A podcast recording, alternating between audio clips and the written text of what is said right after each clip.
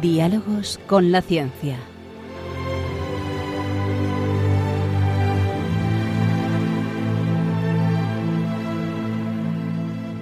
Dirigido por Javier Ángel Ramírez.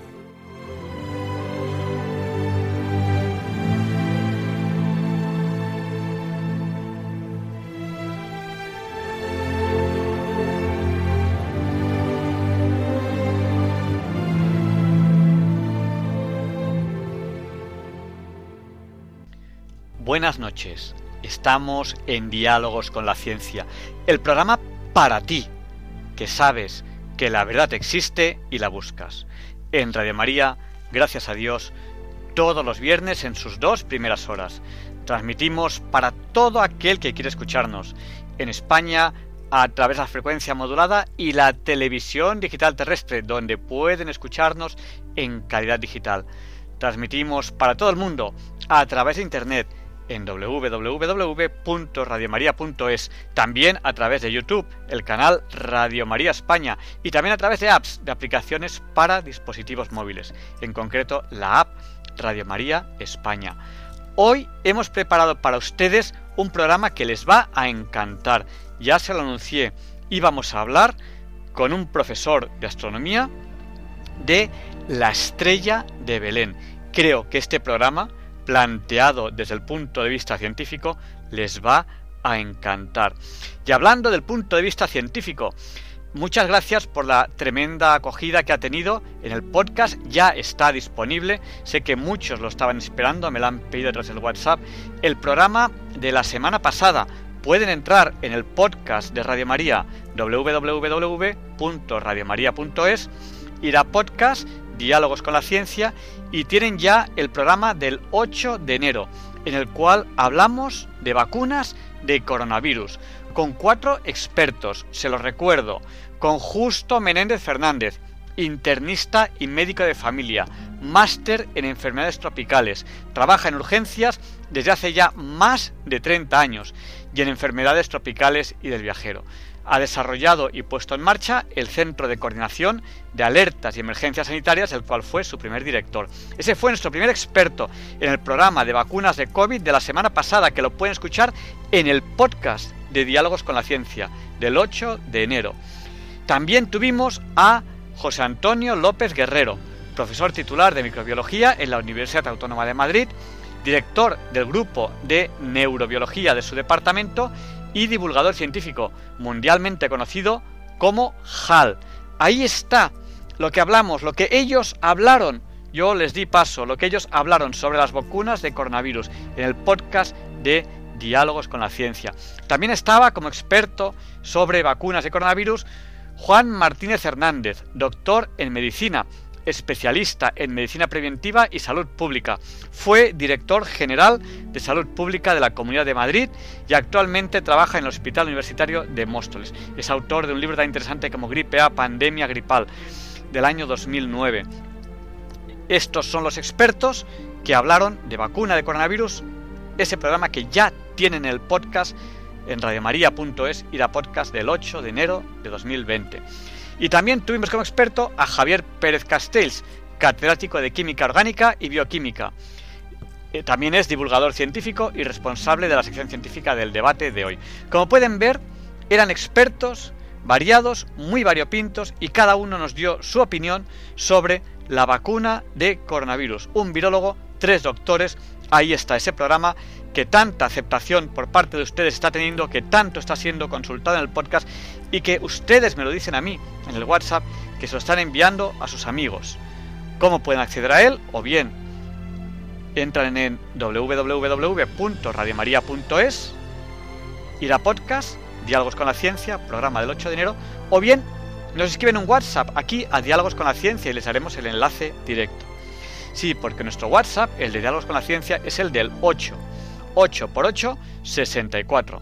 Nuestro WhatsApp es el 64 9 8888 71. Se lo repito, por si no tenían papel o bolígrafo a mano, ya pueden contactar con nosotros ahora mismo a través del WhatsApp 64 9 888871.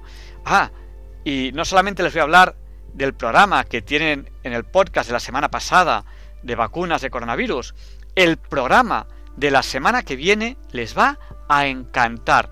La noche del 20 al 21 de enero. Un programa sobre la realidad de los tiburones.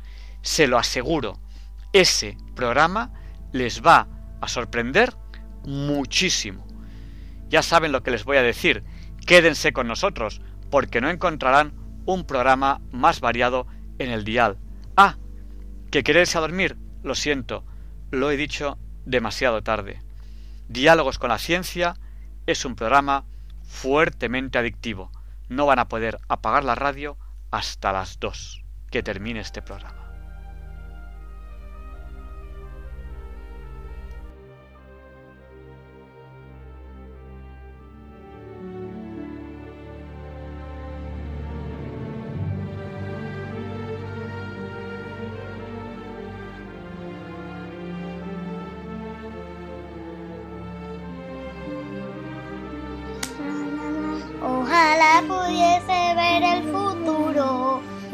Hermoso que sería el universo, universo, universo. Los hermanos y familiares seguro que serían muy buenos. El mundo sonriente cantando de alegría. Gracias Padre Dios, gracias por la comida. Gracias Padre Dios por todo este mundo. Gracias Padre Dios.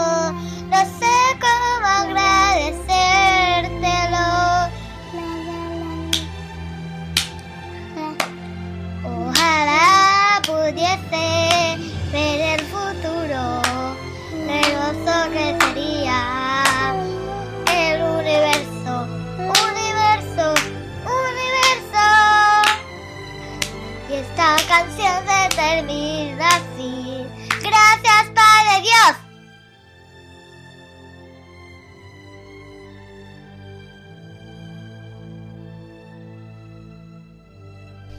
Ojalá pudiese ver el futuro. Este es el deseo de estos niños. Y programa a programa, semana a semana, allá vamos, en diálogos con la ciencia, camino al futuro, junto con ustedes descubriendo qué nos depara el futuro. Y como ustedes ven, el futuro siempre nos sorprende. Y eso es algo bonito, eso es algo bello, porque el futuro no se conoce.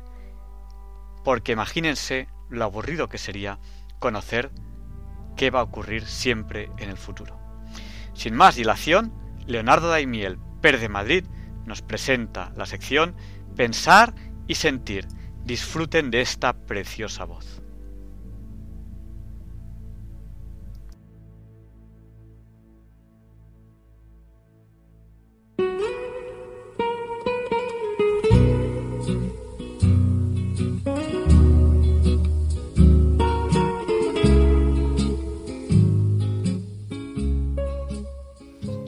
Buenas noches, queridos oyentes de Radio María. Soy Leonardo Daimiel y celebro estar de nuevo con ustedes. Recientemente se ha clausurado la exposición que ha dedicado la Biblioteca Nacional al escritor Miguel Delibes, por cumplirse el centenario de su nacimiento. Fue en 1920 y él vivió 90 años. Junto a la casa donde nació en Valladolid hay una placa en la que se indica ese hecho y en ella figura esta frase suya. Soy como un árbol que crece donde lo planta. Su obra y su figura seguirán eternamente imperecederas. Miguel Delibes fue académico de la lengua durante 35 años y director del periódico El Norte de Castilla, en el que tuvo como colaboradores nada menos que a José Jiménez Lozano, Francisco Umbral y Manu Leguineche. Y fue también egregio autor de cuentos, ensayos y novelas, por todo lo cual recibió numerosos premios y distinciones, entre los que solo mencionaré el Cervantes, el nacional de narrativa y el príncipe de Asturias de las letras. Además de su obra literaria, son destacables varias de las diversas facetas de su personalidad, tales como su pasión por el campo, por la caza, por la vida sencilla, por la familia. No voy a citar en esta breve presentación ninguna de sus obras literarias, porque ya lo hace el autor del texto que les voy a leer hoy en Pensar y Sentir. Lo ha escrito Rafael Narbona Monteagudo, destacando en este texto otra de las facetas de Miguel Delibes. Rafael Narbona Monteagudo ha titulado este escrito El Evangelio según Delibes y dice así. La obra literaria de Miguel Delibes no se comprende al margen de su fe. Desde su primera novela, La sombra del ciprés es alargada, del año 1948, hasta la última, El hereje, 50 años después, se aprecia la huella del Evangelio, dibujando un horizonte moral irrenunciable. Delibes era un católico sincero, que celebró el aire renovador impulsado por el Concilio Vaticano II. En sus primeras obras, los protagonistas se angustian ante la posibilidad de un mundo sin Dios, en la sombra del ciprés es alargada, Pedro lucha contra la herencia espiritual que le ha legado Mateo Lesmes, un maestro hondamente pesimista. Sin Dios, el mundo se parece a la sombra del ciprés. Es cuálida, afilada, insuficiente. En cambio, Dios prodiga una sombra amplia y generosa, capaz de cobijar a todos. Delibes siempre huyó de la sombra del ciprés, pero a veces no pudo evitar que lo alcanzara. Cuando en 1974 murió su esposa Ángeles Castro, se internó en una penumbra de la que nunca lograría desprenderse del todo. Hasta 17 años después no conseguiría abordar su pérdida en la obra Señora de Rojo sobre fondo gris, una de sus novelas más conmovedoras. Hombre de fidelidades, según sus propias palabras, Delibes no volvió a casarse. Su matrimonio siempre me ha recordado esa fidelidad creadora, donde el amor, lejos de convertirse en rutina, se reinventa día a día. La literatura de Delibes gira alrededor de tres grandes temas la naturaleza, las personas y Dios. Su pasión por el campo y la caza menor es sobradamente conocida. Ecologista pionero, su discurso de ingreso en la Real Academia de la Lengua, ya en 1975, fue una vigorosa advertencia sobre el deterioro medioambiental. Las modernas sociedades industriales habían olvidado el papel del ser humano. No somos los dueños de la Tierra, sino los responsables de su continuidad. La destrucción del medio natural aboca a la miseria y el desarraigo. Es el mismo mensaje que lanza el Papa Francisco en su encíclica Laudato Si, incitando al cuidado de nuestra casa común. En estas tres obras que escribió Delibes en la década de 1950, El Camino, Diario de un cazador y Diario de un emigrante, Miguel Delibes recreó la armonía entre las personas y la naturaleza, mostrando que en los pueblos la convivencia teje vínculos más duraderos que en las grandes ciudades, fomentando el sentimiento de comunidad y pertenencia. En Viejas Historias de Castilla la Vieja, un personaje afirma que ser de pueblo es un don de Dios. En las ciudades uno se muere del todo, en los pueblos no. Algo queda de uno agarrado a los cuetos, los chopos y los rastrojos. Delibes no es un ingenuo. Sabe que en los pueblos también hay sufrimiento, escasez y desesperanza en su obra Las ratas, de 1962, refleja la crudeza de las regiones maltratadas por la sequía, el granizo y la desidia institucional.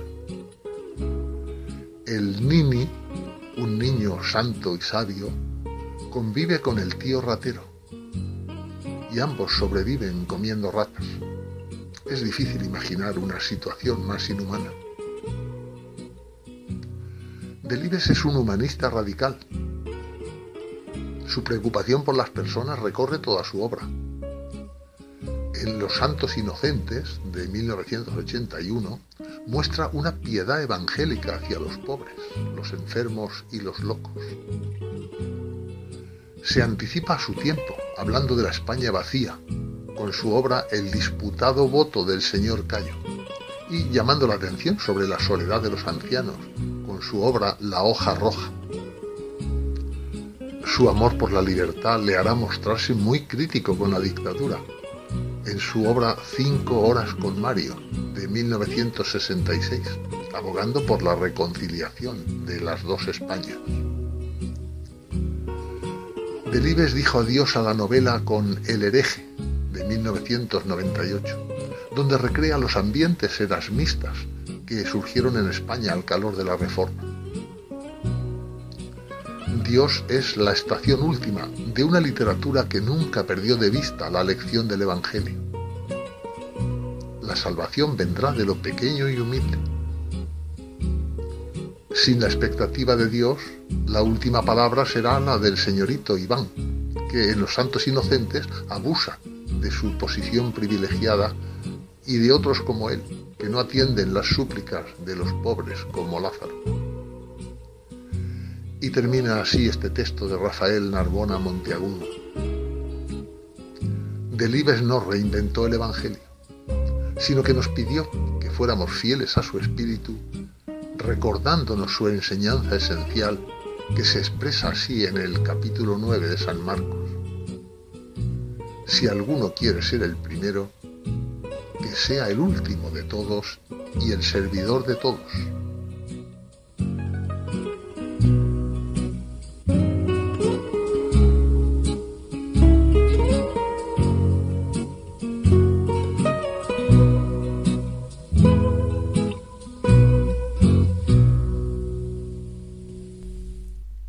Ahora vamos a hablar de la estrella de Belén desde un punto de vista científico. Bien.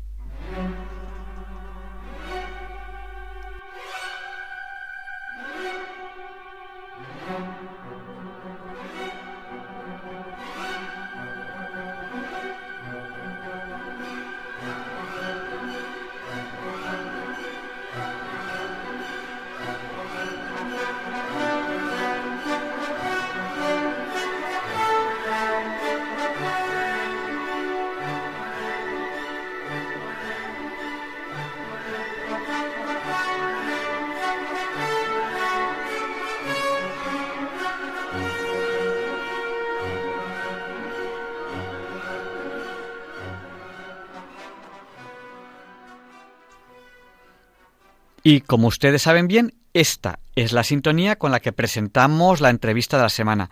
Y hoy es un placer para mí poder presentar a Antonio Martín Carrillo Domínguez.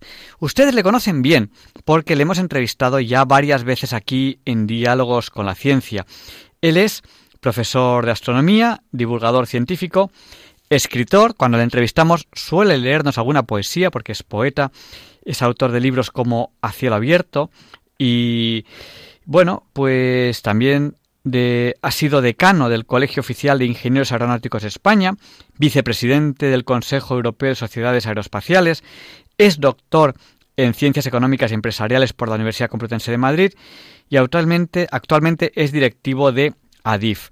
Eh, bueno, no sé si decirte buenas noches, Antonio, o decirte feliz Navidad. ¿Por dónde empezamos? Pues feliz Navidad, feliz Navidad a todos los que nos escuchan. Felices Pascuas.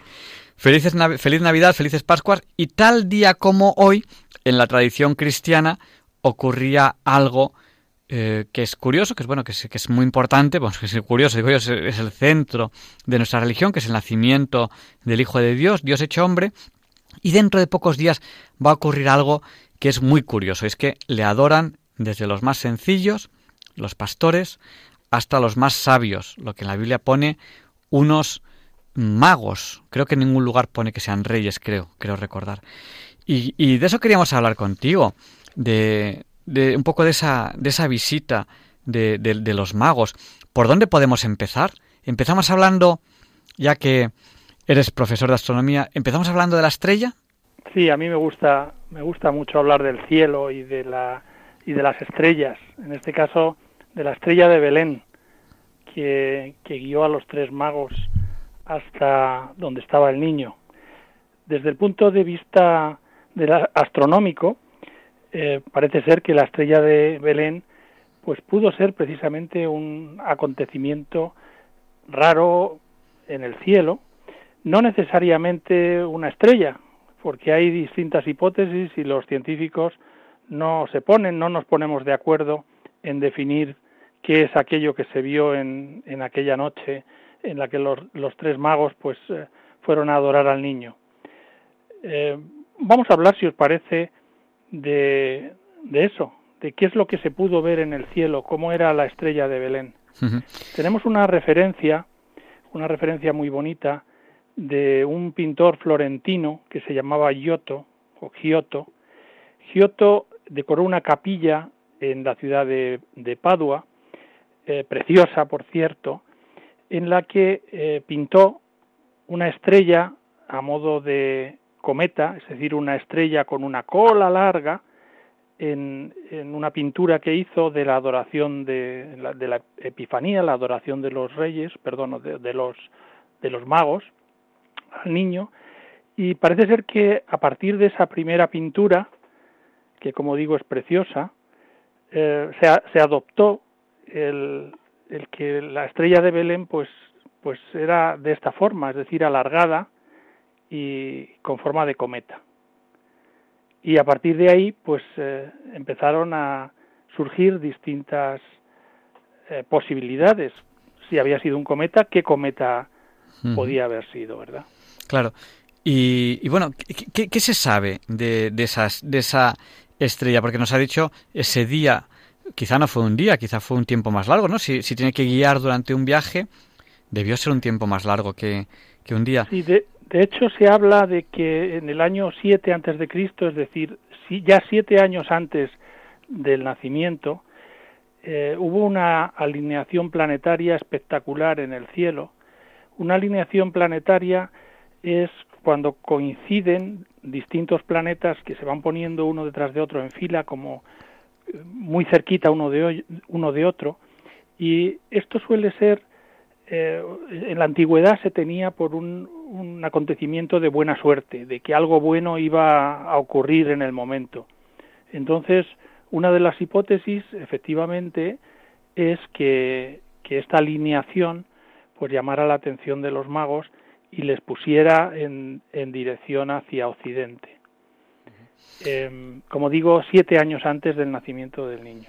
Bueno, del nacimiento de calendario, a lo mejor, a lo mejor fue, fue en el momento del nacimiento, o sea, no, tampoco hay una certeza exacta de, la fecha exacta del nacimiento de, de, Jesús, creo yo. Sí, por supuesto. Lo que ocurre es que en estas fechas que yo digo, pues eh, Júpiter, la Luna y Saturno estaban prácticamente coincidiendo en el mismo sitio, en la zona del cielo donde está Aries. Aries es la constelación donde eh, los astrónomos empezamos a contar los grados cuando estamos mirando al cielo. Es como el punto cero del universo. Cuando tenemos que poner el aparato a cero, lo ponemos en Aries. Entonces el acontecimiento del nacimiento del niño coincide con Aries y coincide con esta superposición, como digo, de planetas. Si esto fuera así, en realidad la estrella de Belén no habría sido una estrella, habrían sido varios, em, varios planetas, que como todos sabemos, pues no son estrellas, aunque en el cielo se les ve de una forma muy parecida a las estrellas, aunque eh, todos sabemos que los eh, planetas no tintinean como las estrellas, los diferenciamos entre otras muchas eh, formas precisamente porque no tintinean de la, de la misma forma que lo hacen los, eh, las estrellas. A lo largo de, del año, eh, las estrellas eh, en la bóveda celeste van, entre comillas, dando la vuelta alrededor nuestro. Es decir, cogemos una, una posición relativa entre varias estrellas y a lo largo de un año dan la vuelta y al año siguiente están en la misma posición dándonos la misma vuelta, al año siguiente en la misma posición dándonos la vuelta. Pero los planetas no. El planeta es lo que en astronomía se llamaba el errante, porque va cambiando de lugar. ¿Y por qué va cambiando de lugar? Porque las estrellas están tan lejos, tan lejos, tan lejos que su posición relativa para nosotros viene a ser la misma pero el planeta está dando vueltas igual que nosotros alrededor del Sol, entonces de alguna manera desde, desde visto desde la Tierra, a veces parece que vaya hacia adelante en esa posición relativa sobre las estrellas, luego mm, va para atrás, hace cosas raras porque realmente es como si nosotros le adelantamos o, bueno, son dibujos raros que hacen el cielo y por eso ese concepto de errante en el cielo y por eso había tanta tanta tanta curiosidad por ellos. Eso ha sido así Así es, así es. Los, los, planetas, además, de vez en cuando y por, por efecto del movimiento relativo, pues hacen cosas raras. Es que parece que van dando vueltas siguiendo eh, la trayectoria que durante el día tuvo el Sol, más o menos en, en, la misma zona del cielo por la que se mueve el Sol, pues se mueven también los planetas. Y, y hay veces que los planetas pues dejan de ir hacia adelante y empiezan a ir hacia atrás que es lo que se llama el movimiento retrógrado de los planetas, que no es otra cosa que un efecto óptico, eh, debido a la posición de la Tierra respecto a los propios planetas. Eh, se debe al movimiento relativo de unos y otros, pero en la antigüedad, cuando estudiaban estos movimientos, pues no tenían claro por qué era. Y como en el cielo todo se, todo se mueve de una forma matemática muy exacta, pues esto de que los planetas fueran, digamos, a su aire, pues sorprendía muchísimo y entonces pues pues eh, cuando se producían este tipo de acontecimientos que astronómicamente se llaman conjunciones, una conjunción es cuando coinciden en el mismo sitio varios planetas eh, desde el punto de vista de la Tierra, es decir, cuando nosotros los vemos todos juntos, pues eso era un acontecimiento. Y esa es una de las hipótesis que se le atribuye eh, a la aparición de la estrella de Belén, ¿verdad? El que fuera una, una alineación planetaria. A mí me gustan otras que son mucho más, eh, no sé cómo decirlo, mucho más bonitas, ¿verdad? Porque los cometas, la verdad es que tienen, tienen un algo precioso eh, cuando se les ve. Tienen una cola enorme. Hay un cometa que es el cometa que, que más conocemos, que es el cometa Halley. ¿Y por qué? Ustedes se preguntarán por qué conocemos tanto al cometa Halley que por cierto el cometa Halley pues también se le atribuyó la posibilidad de, ser la estrella de Belén, el cometa Halley. El cometa Halley es, eh, por decirlo de una forma sencilla, es un enorme pedrusco, eh, pero de hielo. Pero además es un hielo muy especial.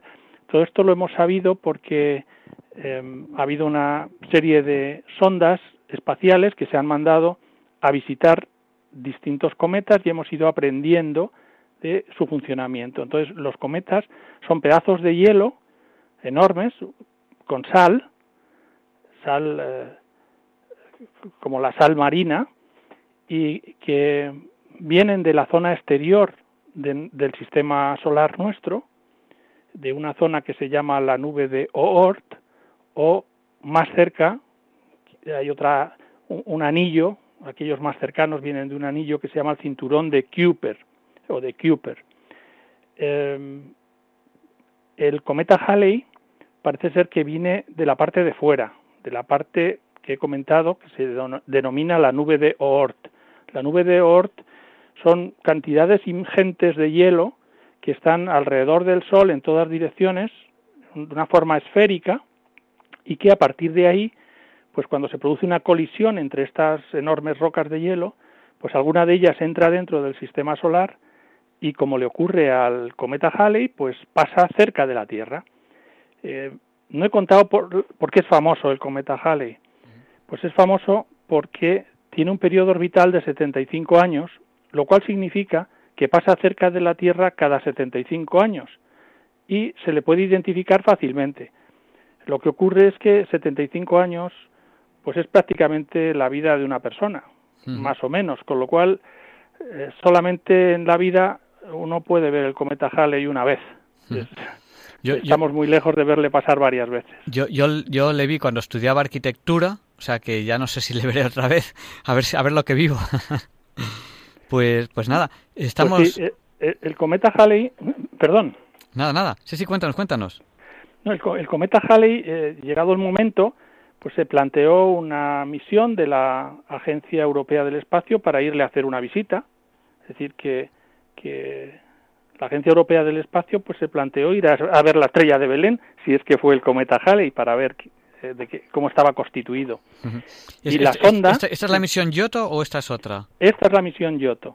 A la sonda, a la nave espacial que se lanzó, que fue en 1986, se la llamó uh -huh. o Giotto. Giotto, ¿por qué? Pues precisamente por la pintura a la que he hecho referencia al principio. Esa maravillosa pintura que está en Padua, en la capilla de unos señores que no sé si se abre pronunciarlos porque son de estos italianos y es la capilla de los Scrovegni o algo parecido. Es una pintura en fresco preciosa de la adoración de los reyes. Y como digo, pues en 1986 eh, no la NASA, la agencia europea, los europeos, pues eh, le hicimos una visita pasando muy cerca de, del cometa Halley. El cometa Halley tendrá aproximadamente unos 15 kilómetros de largo por 8 de, de, ancho y otros 8 de alto. O sea que es, más bien alargado y tiene forma de cacahuete. No contentos con esto, la Agencia Europea del Espacio, junto con la NASA, en el año 2004 aproximadamente, eh, lanzó una nueva sonda a otro cometa distinto, no al, no al cometa Halley que estaba ya viajando lejos, sino a un cometa que pasaba entonces por allí, que se llamaba el cometa 67P, que lo descubrieron unos, uh, un profesor con su alumna, que se llamaba el profesor Churimov Gerasimenko. Gerasimenko era el alumno y Churinov el profesor. Estaba haciendo el doctorado esta señora Gerasimenko y descubrió el, el cometa 67P y se preparó en esto lo descubrió en 1969 y en, en unos años después en el 2004 pues se lanzó un, una nave que aterrizó en el cometa es decir que bueno este seguramente no era el cometa de, de la estrella de Belén de los Reyes Magos pero muy parecido era muy parecido y lanzaron una nave que se llamaba Rosetta. Uh -huh. Esta nave llegó hasta las inmediaciones de, del cometa y soltó un hijito pequeño que se llamaba Philae. Eh, este Philae llegó a aterrizar en, en el cometa, sacó fotografías, hizo análisis químicos, nos dio un montón de datos, hasta el punto que nos ha ayudado a entender la formación de los mares en la Tierra pensamos que los mares se han formado por una cantidad tremenda de cometas que en su día cayeron en la Tierra, porque la composición de estos cometas pues es de agua salada, son trozos de hielo de agua salada igual que la, el agua salada que hay en el mar. Entonces fíjense ustedes qué cosa más curiosa, que precisamente los cometas, la, la estrella de Belén, pues hemos llegado a, poner, no han ido personas todavía, que por cierto es posible que la NASA en un futuro próximo pues eh, mande algún astronauta a acercarse o a moverse por encima de estos pedruscos helados, porque es muy fácil aterrizar y es muy fácil despegar de ellos y volver a donde uno estaba, porque como son pequeños no tienen mucha gravedad y no es costoso salir de ahí. Estamos en Diálogos con la Ciencia en Radio María entrevistando al doctor Antonio Martín Carrillo Domínguez. Eh, él ha hecho muchas cosas y con él estamos hablando porque es profesor de astronomía, ha sido decano del Colegio Oficial de Ingenieros Aeronáuticos. Eh, estamos hablando de la estrella de Belén.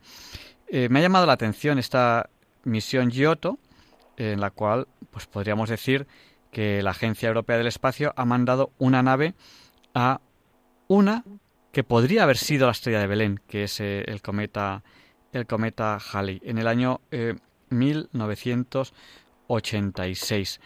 Eh, bueno, es algo muy curioso, ¿no? La astronomía tiene mucho que ver con las religiones, porque, por ejemplo, en la religión cristiana y en muchas otras, en la religión judía, eh, muchos acontecimientos tienen que ver con la luna tal, del año tal, eh, son al fin, al fin y al cabo acontecimientos astronómicos. Eh, ¿Por qué el 25 de diciembre es Navidad? Pues esto es una cosa curiosa también. Es una es una cosa que tiene el, el día 25 de diciembre y no tienen otros días. Y es eh, cuando nace el niño Jesús, parece que para nosotros, para los cristianos, pues nace todo, es el comienzo de todo, de, de nuestra fe. Eh, entonces, ¿qué día es el 24 de diciembre?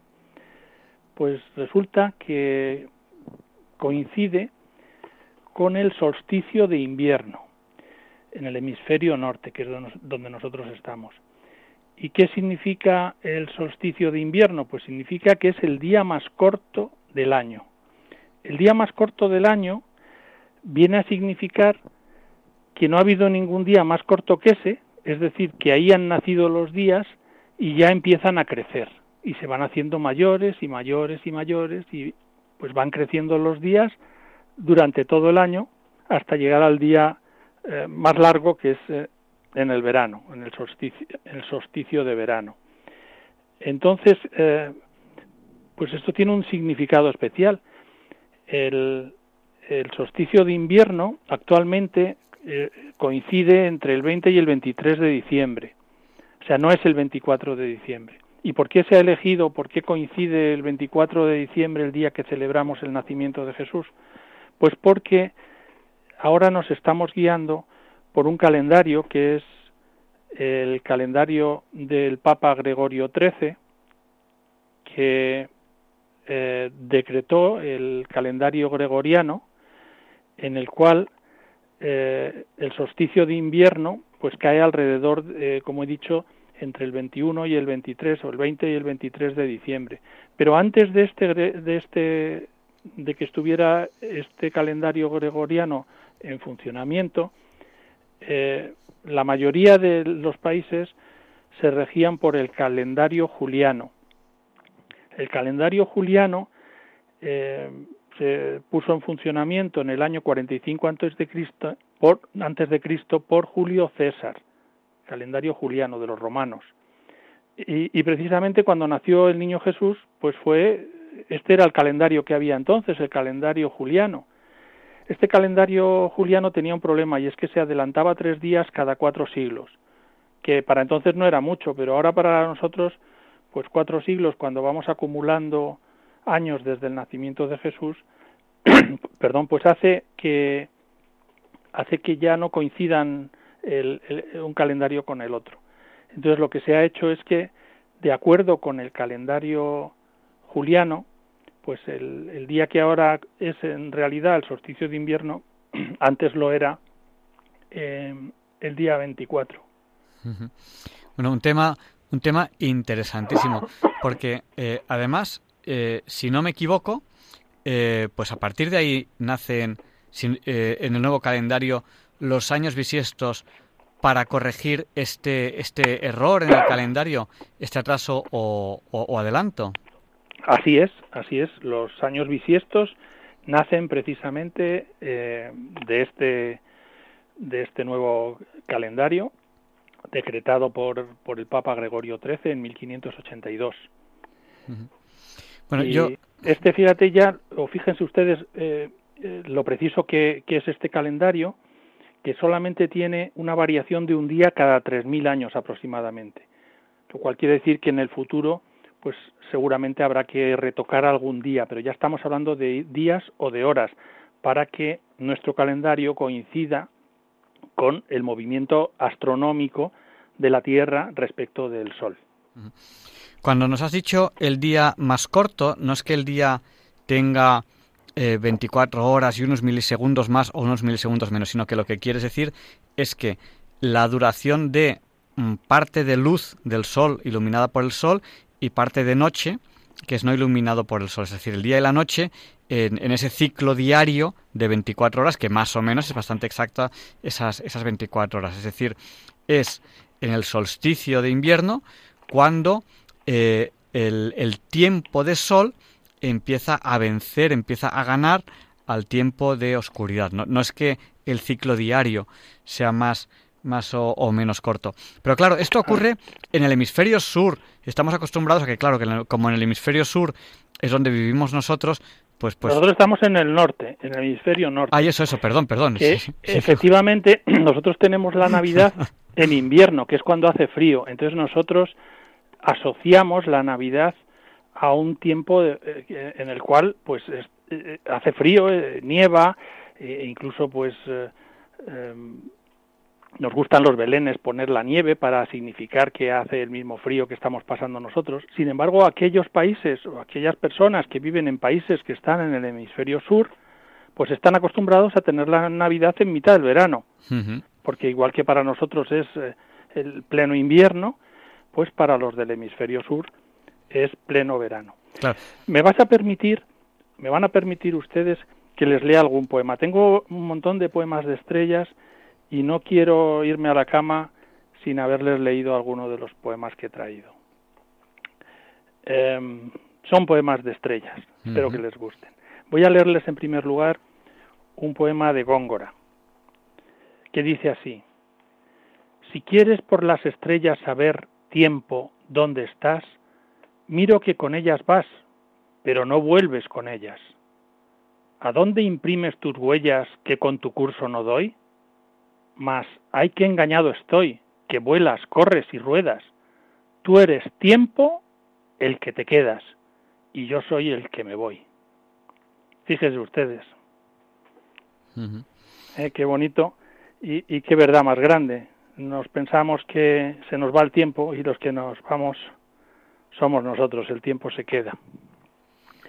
Yo escribí un poema que tenía relación con, con los cometas de los que hemos estado hablando antes, porque hay una teoría eh, respecto a la aparición de la vida en la Tierra que se llama la teoría de la panspermia. Aquellos que les cuesta creer que Dios creó la vida en la tierra y luego pues la vida ha evolucionado y creó al hombre. Eh, les cuesta mucho entender eh, que de la nada pues pues surja la vida y entonces esta teoría de la panspermia lo que viene a decir es que la vida estaba en los cometas. Entonces, suponiendo que hubiera una especie de semilla de la vida en los cometas, Sabemos que los cometas luego han formado el mar, es decir, que son sitios eh, que tienen agua, en los que se puede la vida estar de alguna forma congelada, esperando a, caer en el océano y a desarrollarse. Pues lo que viene a decir esta teoría de la paspermia es que sin haber vida en la Tierra, cuando cayeron los, los cometas, los cometas traían la vida dentro de sí. Y entonces pues aparece la vida en la Tierra. Que que, bueno, eh, a mí la verdad es que no me parece que esto resuelva el problema, porque entonces a estos señores yo les preguntaría muy bien, ¿y quién creó la vida que estaba en los cometas? Es decir, el problema no se soluciona, el problema se lleva un poquito más lejos, pensando que así lo solucionas. El problema, eh, pues, pues, pues, ¿quién llevó la vida a los cometas? Pues... es algo curioso porque además hay que tener en cuenta que cuando un cometa va viajando, hay, hay, dos posibilidades, o bien que esté capturado por el sistema solar y que vaya volviendo, como ocurre con el cometa Halley, que va volviendo simplemente porque está capturado por la atracción gravitatoria del Sol, no tiene energía para salir, o que sea un planeta que viene de paso, un, cometa, un, un, lo que sea que viene de paso, pasa, por aquí y como tiene mucha energía, se va y, no vuelve nunca más. Hay cometas, hay cometas, por ejemplo, hay un cometa que, que se ha visto este año, que se llama el cometa C2020, Neowise lo han llamado el, el nuevo mago, eh, también parecido a la estrella de Belén. Eh, se vio el día 13 de julio de este año precisamente. Bueno, pues este cometa es de los que estás tú comentando. Tiene un periodo de 6.800 años. Es decir, que se ha visto en el año este, en 2020, en el 2020, y hasta dentro de 6.800 años no volverá a pasar. Con lo cual, pues es, es más o menos como si no volviéramos a verlo nunca. Porque tiene un, eh, eh, está muy estirada su, su órbita, es una elipse, pero muy, muy, muy, muy estirada. Y las hay tan estiradas que ya no vuelven a pasar nunca más. ¿Verdad? Pues voy a leer este poema que escribí en relación con, con en relación con eh, con la teoría de la panspermia. A ver si soy capaz de encontrarla. Porque mientras, mientras, mientras buscas el, el poema, em, yo quiero, quiero mm, hacer un par de comentarios sobre esta teoría, porque son teorías que son muy interesantes, porque hay un hecho curioso, y es que la vida en la Tierra aparece una sola vez, eh, y no vuelve a aparecer más. Entonces, y aparece en un momento en el cual el planeta Tierra no es muy favorable a la vida. Y ahora que sí que lo es, ahora sí que es favorable a la vida, prueba de ello es que estamos aquí, ya estamos pues, pues relativamente cómodo, no vuelve a aparecer vida. Y dice, ¿y eso cómo lo sabes? Por la firma de la vida. ¿Qué es eso de la firma de la vida? Pues es que algunas moléculas propias de la vida son a derechas, dextrógiras, y otras son a izquierdas, levógiras. Y entonces tal tipo de moléculas que forman las células vivas, unas son a derechas, otras son a izquierdas. Eso es una firma. Esta derecha, esta izquierda, esta derecha, esta izquierda, esta derecha, derecha, derecha, izquierda. Entonces, eh, eso, eh, curiosamente, es exactamente igual en todas las células vivas, lo que quiere decir que todos venimos del mismo origen de vida. Eso cuesta mucho, cuesta mucho es explicar. O sea, solo la, la vida, venga de donde venga, solo se ha originado una vez.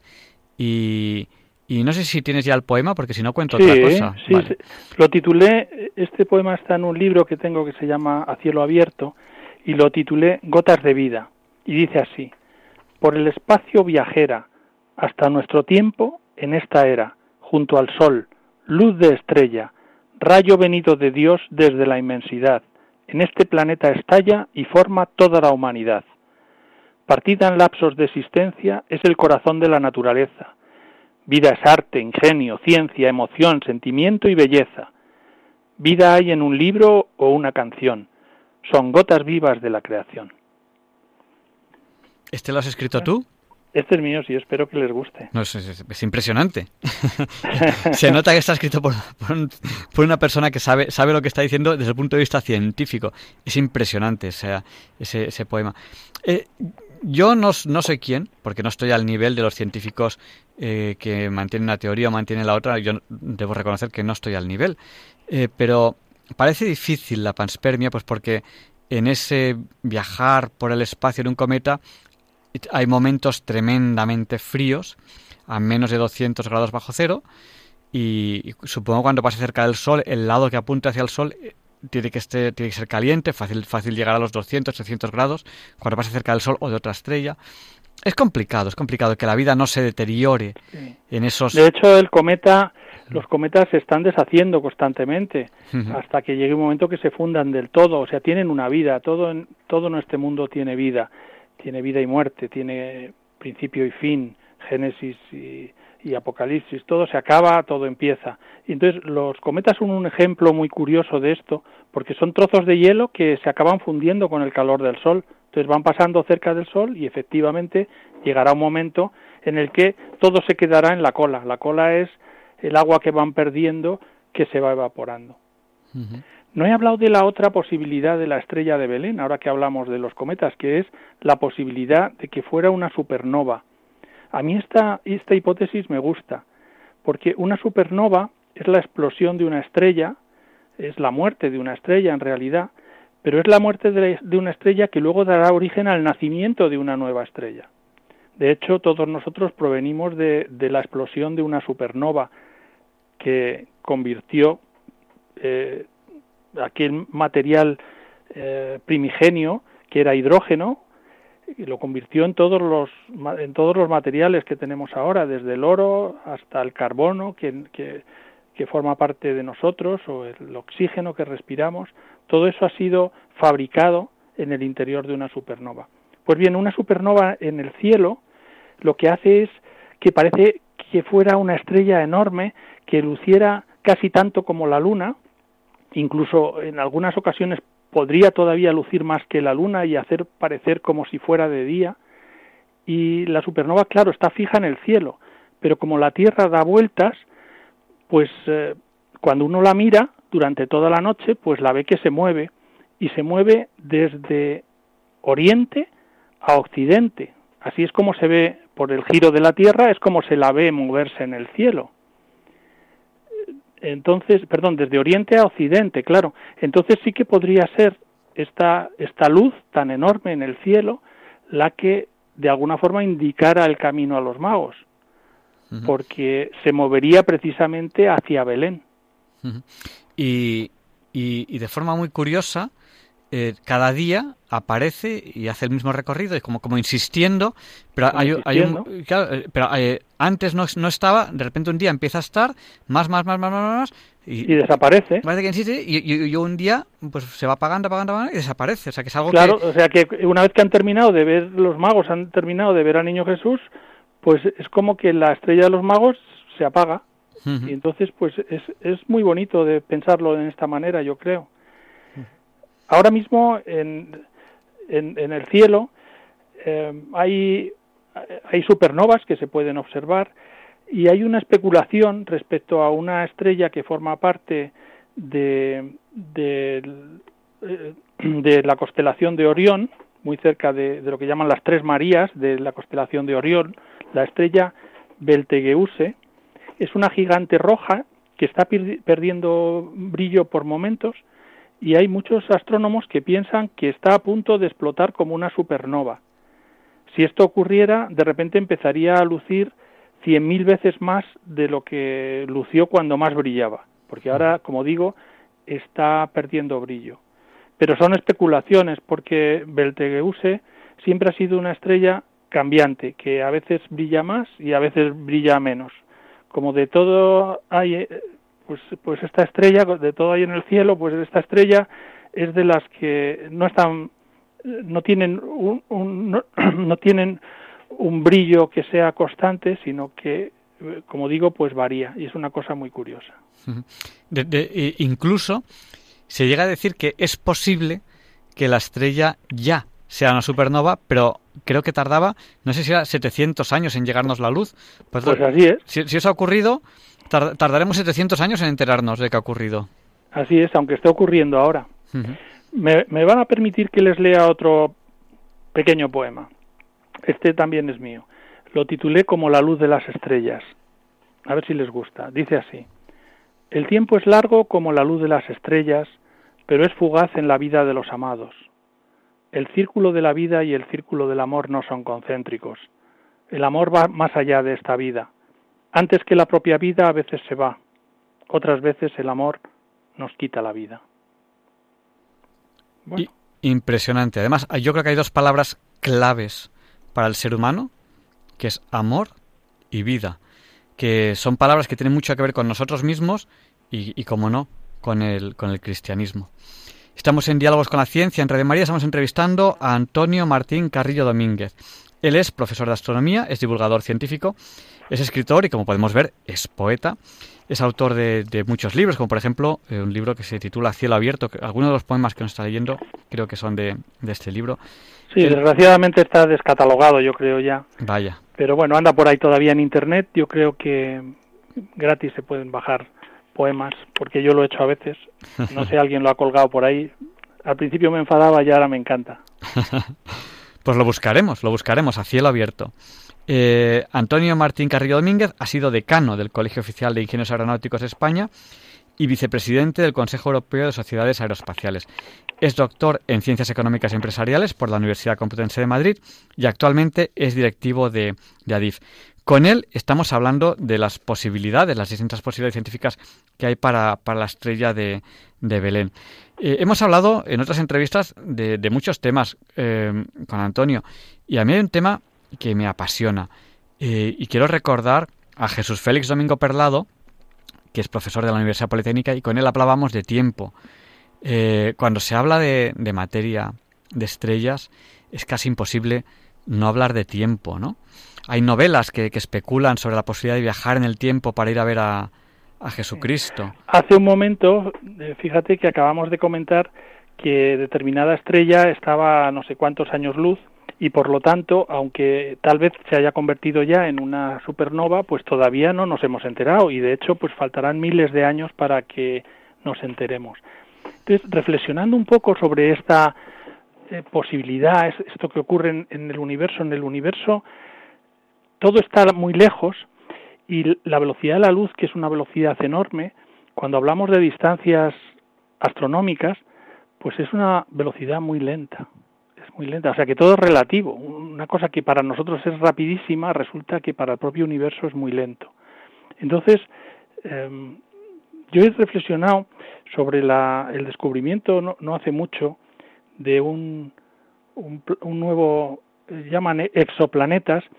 Actualmente están apareciendo muchos planetas nuevos que pueden ser habitables, que están en otras estrellas, están muy lejos de donde nosotros estamos, que se parecerán a la Tierra, pero que hasta ahora pues no, no éramos capaces de, de saber dónde estaban, pero con una, una sonda espacial que se llama la sonda Kepler, la misión Kepler, pues se han encontrado a día 3 de diciembre de 2020, es decir, los datos que tengo son realmente son realmente nuevos, es decir, se habían encontrado, como digo, a principios de este mes 4.307 exoplanetas parecidos al nuestro en distintas estrellas. O sea que estamos hablando ya de un número bastante serio. Bueno, pues hay uno de estos exoplanetas que me parece que está en un planeta que han llamado Kepler 11, en la constelación del Cisne, que está justamente a 2021 años luz de distancia. ¿Qué significa que este exoplaneta, que este planeta está, esté a 2021 años luz de la Tierra, pues significa que si allí hubiera personas que pudieran mirar con un telescopio, estarían viendo lo que ocurrió en la Tierra hace 2021 años. Es decir, que estarían viendo la época, el nacimiento de Jesús. Se podría ver hoy en día el nacimiento de Jesús. Hombre, habría falta un telescopio muy, muy preciso. En realidad lo que verían es la Tierra en aquella época. Verían a los romanos por ahí con sus caballos y dirían qué tíos más brutos, ¿verdad? Pero, pero esto es así. Claro, cuando uno se lo plantea y piensa en una película de ciencia ficción, como estábamos hablando, de la posibilidad de, bueno, pues me voy a ese planeta y desde allí veo la época del nacimiento de Jesús. El problema surge en el tiempo que nosotros tardaríamos en desplazarnos a, a ese planeta, a ese planeta que está en la estrella Kepler 11, como digo. Pues eh, si pudiéramos volar o movernos a la velocidad de la luz, que es muy difícil, pero físicamente pues se podría uno acercar, a, no digo yo ir a la velocidad de la luz, porque a la velocidad de la luz solo está permitida el movimiento a partículas muy pequeñitas, las que no tienen masa, y, nosotros sí tenemos masa y por lo tanto pues pues no podríamos nunca ir a la velocidad de la luz, pero bueno, podríamos, imaginémonos que tenemos una tecnología muy avanzada y somos capaces de movernos muy, muy deprisa, casi a la velocidad de la luz. ¿Qué ocurriría? Pues ocurriría que para llegar a esa estrella que está a 2021 años luz, pues tardaríamos probablemente más de 2021 eh, años en llegar. Por lo tanto, cuando llegáramos ya no veríamos el nacimiento de Jesús, ya estaríamos viendo pues pues esto, el COVID-19, que es lo que tenemos ahora. Habría que coger un atajo, ¿no? Lo que se llama un agujero de gusano. Sí, sí podría, pero esto ya esto ya es especular demasiado, ya ahí me da miedo meterme. Los, agujeros de gusano no, no, no, hay no hay demostración de que, de que existan, o sea, es algo teórico. matemáticamente, y, y, bueno, a los que nos gustan las matemáticas, vemos que la naturaleza está llena de matemáticas, incluso el universo sabe matemáticas. Y entonces, pues, pues sí, matemáticamente se puede, pues lo que pasa es que los hombres tenemos prohibido viajar al pasado. Nosotros solo podemos viajar de momento, solo podemos viajar hacia el futuro. Podemos ir hacia el futuro más deprisa o más despacio, eso ya sabemos que hay sistemas y hay películas de ciencia ficción en la que podemos verlo, cómo se viaja muy deprisa al futuro pero el pasado solo se nos permite verlo, no se nos permite eh, volver al pasado de momento, por algo que Stephen Hawking llamaba la flecha del tiempo, que va siempre hacia adelante y nos fastidia a todos porque vamos hasta hacia nuestra vejez y nos acordamos mucho de cuando éramos jóvenes, pero no podemos volver, siempre vamos hacia adelante. Y es una cosa curiosa que experimentamos todos nosotros. Yo llevé, estuve un tiempo en el que me daba por reflexionar por el tiempo cómo pasaba y todo esto, pensando que por reflexionar más pues se podía hacer algo. Pero ya les digo a ustedes que por mucho que reflexionen alrededor del tiempo, el tiempo es, es implacable y, y sigue pasando como siempre lo hace. Les voy a leer un poema que escribí sobre, sobre el tiempo. es muy cortito, espero que les guste.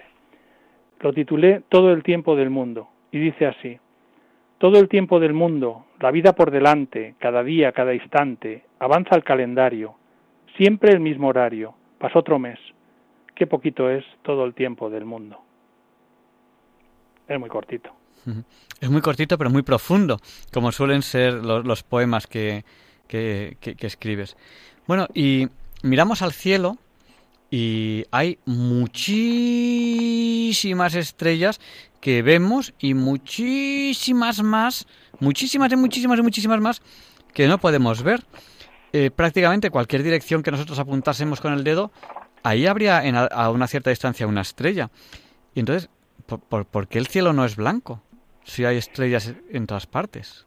Sí, este es, este es una cosa curiosa que se ha llamado la paradoja de Olbers. La paradoja de Olbers. Eh, la paradoja de Olbers lo que viene a decir es que si hay tantas estrellas, la verdad es que eh, tengo que decírselo, hay muchísimas estrellas, no son infinitas, pero hay muchísimas, muchísimas, muchísimas, muchísimas estrellas. Entonces, si en el cielo hay muchísimas estrellas, ¿por qué no está el cielo blanco durante la noche? Porque lo lógico es que si, si el espacio está lleno de estrellas, pues lo viéramos todo blanco. Sería bastante desagradable, de día el sol y de noche las estrellas también con muchísima luz. Pero esta es la pregunta que, que Olbers se, se, hizo. Olbers era, eh, su nombre completo era Heinrich Wilhelm Olbers y era un médico alemán que por la noche se dedicaba al estudio del cielo. Y en 1820 dejó la práctica de la medicina para dedicarse el resto de su vida a buscar solución a esto que yo he dicho, a explicar por qué la noche es oscura. Y yo se lo pregunto, qué curioso. ¿Por qué la noche es oscura? ¿Por qué no la vemos toda blanca llena de estrellas como deberíamos verla? Porque estamos hablando de que en el mundo sabemos ahora más o menos el número de estrellas que hay, contando el número de galaxias y el número de estrellas que hay en cada galaxia, pues nos podemos hacer una idea del número tan enorme de estrellas que hay. Y para que lo entiendan, porque los números con muchos ceros no los entendemos muy bien, hay más estrellas que granitos de arena en todas las playas del mundo. Imagínense todas las playas del mundo, pues hay más estrellas que granitos de arena en todas las playas, hay muchísimas estrellas. O sea que lo que Olves viene a decir es que igual que en un bosque los árboles no dejan ver el bosque porque solo vemos la primera fila de árboles, pues debería ocurrir algo parecido con las estrellas, es decir, que solo viéramos unas cuantas y que todo lo que viéramos en el cielo pues fueran estrellas, no fuera oscuro. Entonces, pues el, el, problema este de, resolver la paradoja de Olbert pues es bastante es bastante complejo, no es un problema sencillo. Hay varias hipótesis para sustentar el por qué el cielo es oscuro, porque ustedes y yo sabemos que el cielo por la noche es oscuro, pero tenemos que darle una explicación científica. Entonces, eh, fue Edgar Allan Poe, el poeta, el que en 1848 expuso la primera solución a, la paradoja de Olbert. Y decía así Allan Poe, la lejanía del fondo del universo es tan gigantesca que los rayos de luz todavía no han tenido tiempo suficiente para llegar a nosotros y alcanzarnos. O sea, lo que venía a decir es como la luz tarda en llegar, puede haber muchísimas, muchísimas estrellas, pero no toda la luz nos ha llegado y por lo tanto solo vemos la luz de las estrellas más cercanas. Y por eso las estrellas que son más lejanas todavía no nos ha llegado la luz y es oscuro el cielo. Pero hay otras soluciones de la paradoja de Olbers que tienen eh, más credibilidad. Eh, una de las soluciones o de las hipótesis es que no hay estrellas desde siempre, que el universo se expande, por lo tanto las estrellas, aunque son muchas, muchísimas, se están separando entre sí y están muy lejanas unas de otras, entonces cada vez van dejando más huecos y esos huecos hacen que grandes zonas del cielo pues sean oscuras. Y luego, por supuesto, el hecho de que el número de estrellas no es infinito. Ya sabemos que el universo se creó a partir de la explosión de, del Big Bang, en el momento de la creación, y desde entonces pues está expandiéndose. y se está expandiendo como una gran, una enorme explosión y entonces cada vez las estrellas están más separadas unas de otras y por esa enorme distancia entre unas y otras galaxias y entre unas y otras estrellas, pues eh, hay zonas del cielo que son oscuras. De cualquier forma es muy bonito ver que, que la noche es oscura. Nos gustan los amaneceres, nos gustan las puestas de sol y todo eso es por la diferencia que existe entre eh, la noche y el día. Bueno, eh, es curioso, ¿no? Yo, nunca había profundizado tanto en esta paradoja de, de Olvers. Pues tengo, una, tengo un poema por aquí que he elegido de Edgar Allan Poe, porque como lo hemos nombrado en, el eh, para explicar la paradoja de Olvers, pues yo creo que, que, no estaría de más que les leyera un poema de Edgar Allan Poe, que tiene relación yo creo, con, con San Nicolás, que luego ha sido Papá Noel y todo esto. San Nicolás, venido de, del norte de Europa, que hacía regalos en precisamente el día de Navidad, el día 24 de diciembre. Este poema de Edgar Allan Poe se titula Las campanas y verán ustedes cómo puede verse el trineo de, de San Nicolás moviéndose por el hielo en el hemisferio sur, como hemos dicho, que es donde nosotros situamos la Navidad, en el frío. Pues lo voy a leer. Las campanas de Edgar Allan Poe. Dice así. Por el aire se dilata alegre campanilleo. Son las campanas de plata del trineo. Oh, qué mundo de alegría expresa su melodía. Qué retintín de cristal el ambiente glacial.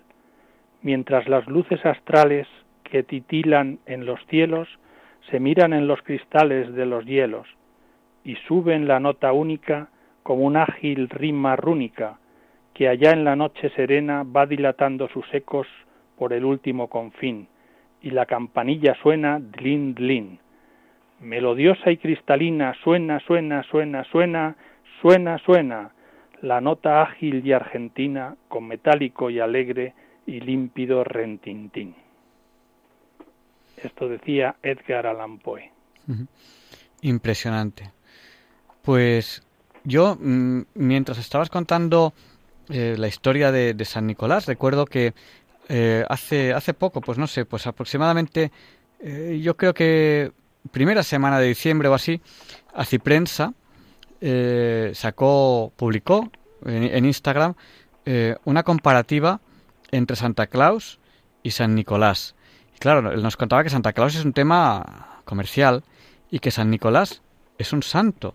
Y claro, pues hacía reflexiones como que San Nicolás pues realmente es un modelo cristiano de, vida. Eh, eh, que lleva el mensaje de Cristo, la paz, la bondad y, la esperanza eh, a todos a todos los lugares, que promueve la compasión, que forma parte de esa comunión de todos los santos que nos acompaña con su oración y testimonio, tan, asociado que está San Nicolás con, tal día como, como tan, tal noche como hoy, del 24 al, al 25, ¿no? Y que no es una figura de cuento que venga del Polo Norte, sino que San Nicolás es un santo que camina por la tierra eh, preocupándose, atendiendo las necesidades de, del hombre, de los niños, necesidades de todo tipo, ya no solo regalos, sino necesidades espirituales. Efectivamente, San Nicolás, eh, San Nicolás de Bari era un obispo precisamente que vivió en el siglo IV después de Cristo. Y es muy bonito lo de San Nicolás también. Sí, sí. Pero que no nos quiten a nuestros reyes magos, por favor. bueno, eh, un rey mago, yo esto lo, lo, digo todos los años aquí en Diálogo con la Ciencia, un rey mago era español. Y eso lo pueden ver ustedes en los Salmos. Eh, pueden buscar en los Salmos, si no lo buscan en Google, porque hay un párrafo, ahora lo estoy diciendo de memoria, no lo tengo delante, pero viene a decir algo así, luego, luego lo buscaré, luego lo buscaré, eh, que dice algo así como que de las islas y de Tarsis te traerán oro. ¿Dónde está Tarsis? Tarsis son las minas, el sur de España. ¿Y cuáles son las islas? En aquella época, hace dos mil años se llamaba a las islas, porque eh, en, la, en la Biblia vienen los nombres de cómo se llamaban a los lugares en aquella época. Se llamaba las islas a San Fernando, que en aquella época era isla, ahora no lo es, pero hace dos mil años sí, Cádiz, que en aquella época era isla, ahora no lo es, pero entonces sí, y Porto Petri, que en aquella época era isla. Eso es lo que hace, eh, bueno, más de dos mil años se llamaba las islas. Eso viene en la Biblia. Un rey mago era español. O sea que... eso viene, viene ahí, sí, sí. Bueno, pues eh, Antonio, eh, vamos a recordar a los oyentes y a Diálogos con la Ciencia que te estamos entrevistando. Antonio Martín Carrillo Domínguez es profesor de astronomía, divulgador científico, escritor, poeta, nos ha leído unas poesías preciosas, autor de, libros como A cielo abierto o Vientos dominantes.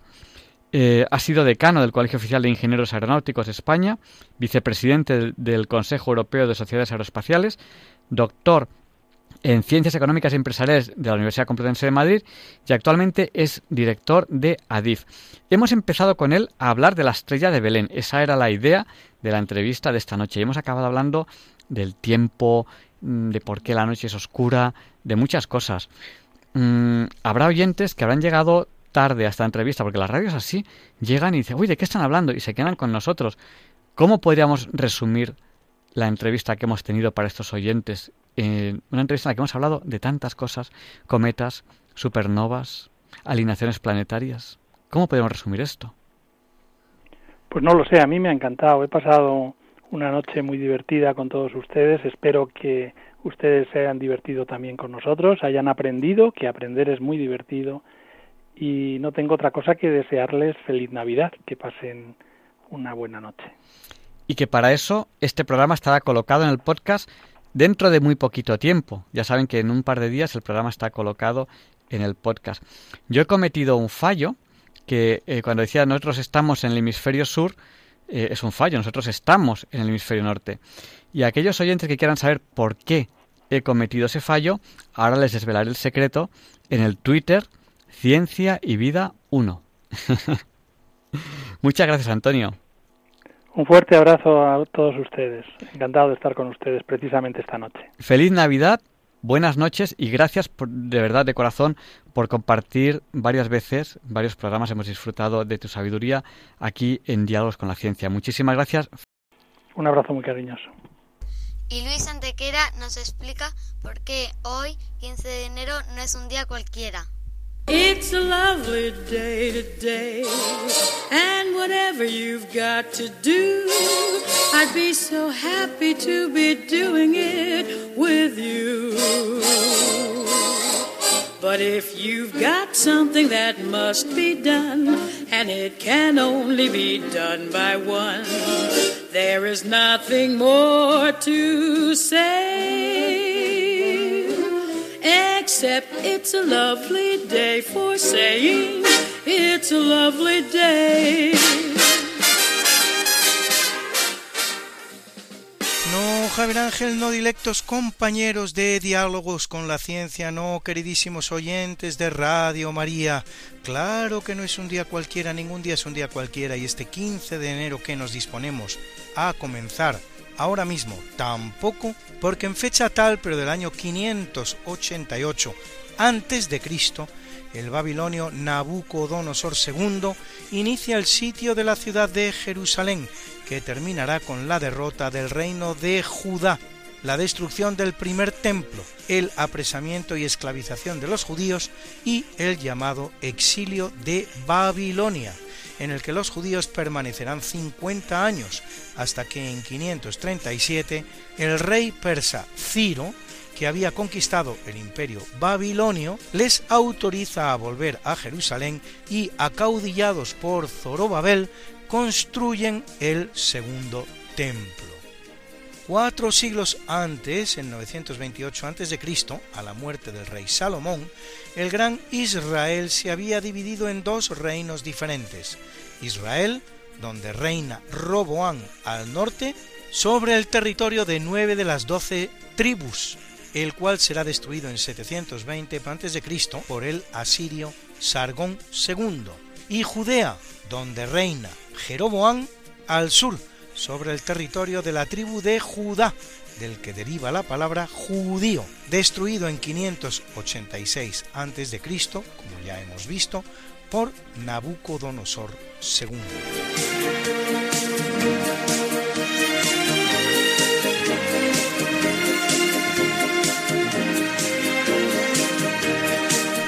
Capítulo siempre fecundo de la conquista, colonización y evangelización de América por los españoles, que va a permitir a los indígenas americanos el tránsito del neolítico al renacimiento en apenas dos generaciones, un tránsito que a los europeos había costado 7.000 años, en 1526 zarpa de La Coruña la expedición del explorador español Diego García de Moguer, uno de los 19 circunvaladores del mundo en la expedición Magallanes Elcano, el cual explorará el río de la Plata, el más ancho del mundo con 240 kilómetros de anchura, de anchura, a la altura de su desembocadura, y se adentrará en los ríos Paraná, Uruguay y Pilcomayo. Y en 1543 en El Salvador, el español Antonio Gutiérrez Ulloa funda la ciudad de Apopa.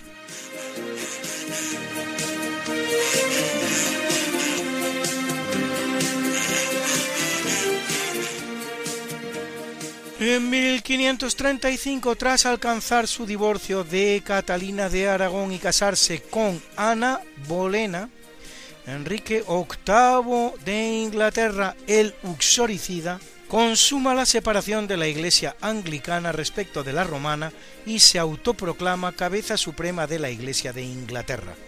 Casualmente en la misma fecha, pero 24 años más tarde, en 1559, es coronada reina de Inglaterra Isabel I, la hija del uxoricida con Ana Bolena, cuya primera medida consistirá en restituir a la Iglesia anglicana como la oficial de Inglaterra después de que durante el reinado de su medio hermana María, hija de la primera esposa del luxoricida, la española Catalina de Aragón, y casada con Felipe II de España, por cierto, Inglaterra volviera a la obediencia romana. Isabel profundizará en la reforma anglicana, ya que su uxoricida padre, que asesinará a dos de sus esposas y dejará morir a una tercera, se había limitado a denunciar la obediencia romana, pero alterando muy poco ni el dogma, ni la liturgia, ni la tradición.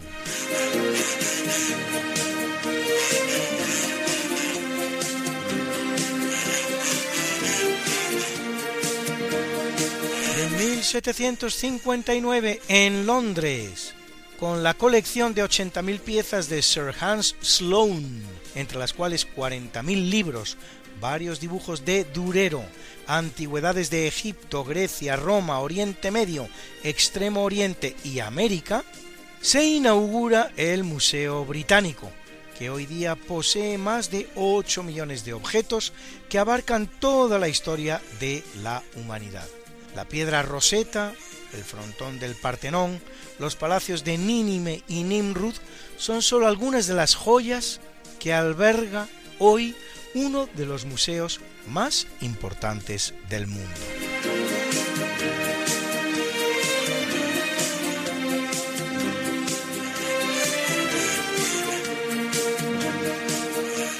1798 en Madrid, Francisco de Goya comienza a pintar los frescos de la iglesia de San Antonio de la Florida, en los que representa la adoración de la Trinidad y el milagro del traslado de San Antonio de Padua por ángeles desde Padua hasta Lisboa, iglesia a la que finalmente serán trasladados los restos del pintor en 1919 y de la que se realizará una réplica tanto de la iglesia como de los frescos solo a unos metros de distancia, de cara a proteger así los originales de Goya.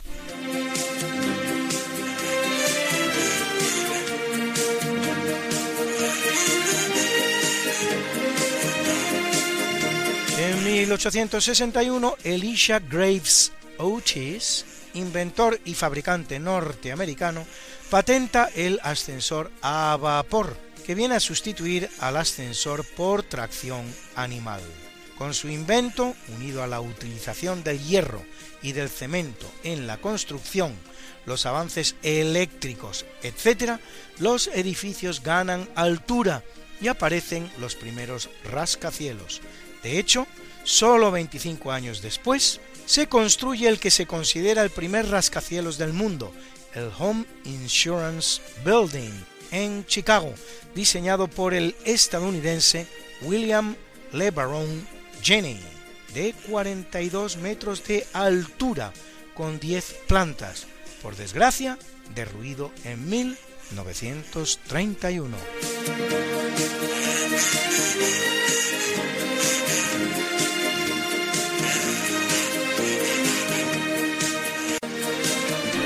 Y en 1936 se firma en España el pacto electoral del Frente Popular por el que republicanos, socialistas y comunistas deciden concurrir unidos a las elecciones, unas elecciones que terminarán en una carnicería con 40 muertos y un bochornoso fraude electoral en las que el Frente Popular trucará el resultado de nada menos que 50 escaños. Siete meses después, el asesinato del líder de la oposición, José Calvo Sotelo, por el militante del PSOE, Luis Cuenca, que forma parte de un comando en el que figuran varios militantes del Partido Socialista Obrero Español, así como guardias civiles y guardias de asalto, llevan al país a una inevitable guerra civil. Cinco años después, en la misma fecha, en 1941, el rey Alfonso XIII abdica en Roma de sus derechos al trono español, cosa que hace en favor de su hijo Juan, padre del futuro rey Juan Carlos I de España.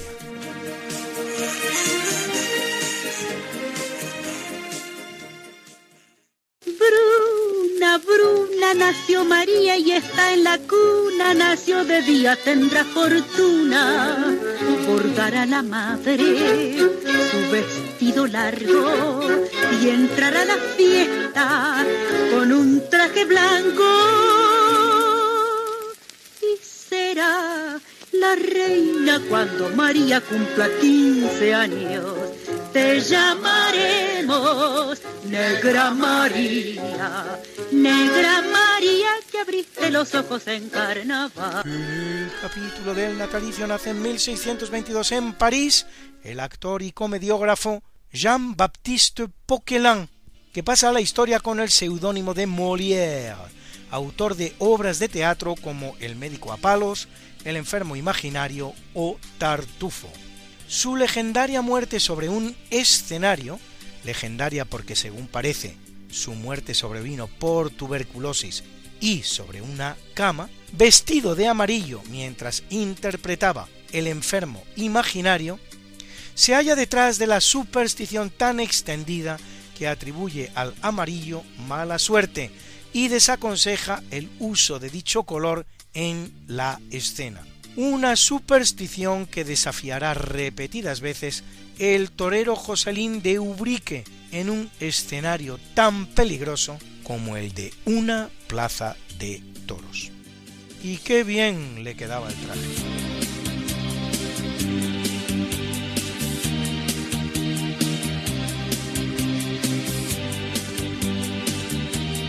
Y en 1809 el que nace es Pierre-Joseph Proudhon, filósofo francés y uno de los padres, junto con los rusos Mikhail Alexandrovich Bakunin y el príncipe Piotr Alexeyevich Kropotnik, así como el italiano Enrico Malatesta, del pensamiento anarquista, sistema político que jamás ha sido llevado a la práctica, pero que no deja por ello de ejercer una violencia inusitada con sonados asesinatos políticos durante los siglos XIX y XX.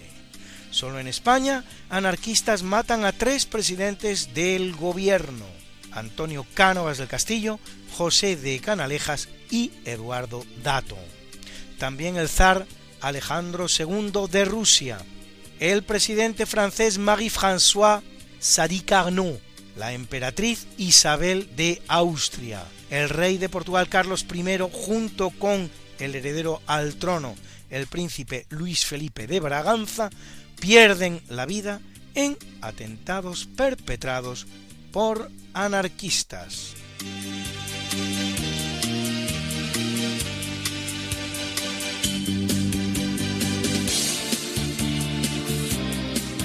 Y nacen también dos verdaderos pioneros, porque en 1850 lo hace la rusa Sofía Vasilievna Kovalevskaya, que no solo será una de las primeras mujeres del mundo que ingresa en la universidad, sino que será luego también una de las grandes matemáticos del siglo XIX, profesora en la Universidad de Estocolmo. Y en 1919 lo hace Maurice Herzog, alpinista francés, el primero en ascender a un pico de más de 8.000 metros de altura, el Annapurna, cosa que consigue en 1950 en una expedición de resultas de la cual le tendrán que ser amputados in situ y sin anestesia todos los dedos de las manos y de los pies. Tres años después, el inglés Edmund Hillary y el Sherpa nepalí Tenzing Norgay conquistarán el pico más alto de la Tierra, el Everest. El planeta cuenta con 14 miles, así llamados los 14 picos con más de 8.000 metros de altura, de los cuales el Shisha Pangma será el último en ser conquistado, no consiguiéndose hasta 1964, en que lo hace la expedición china de Su Qing.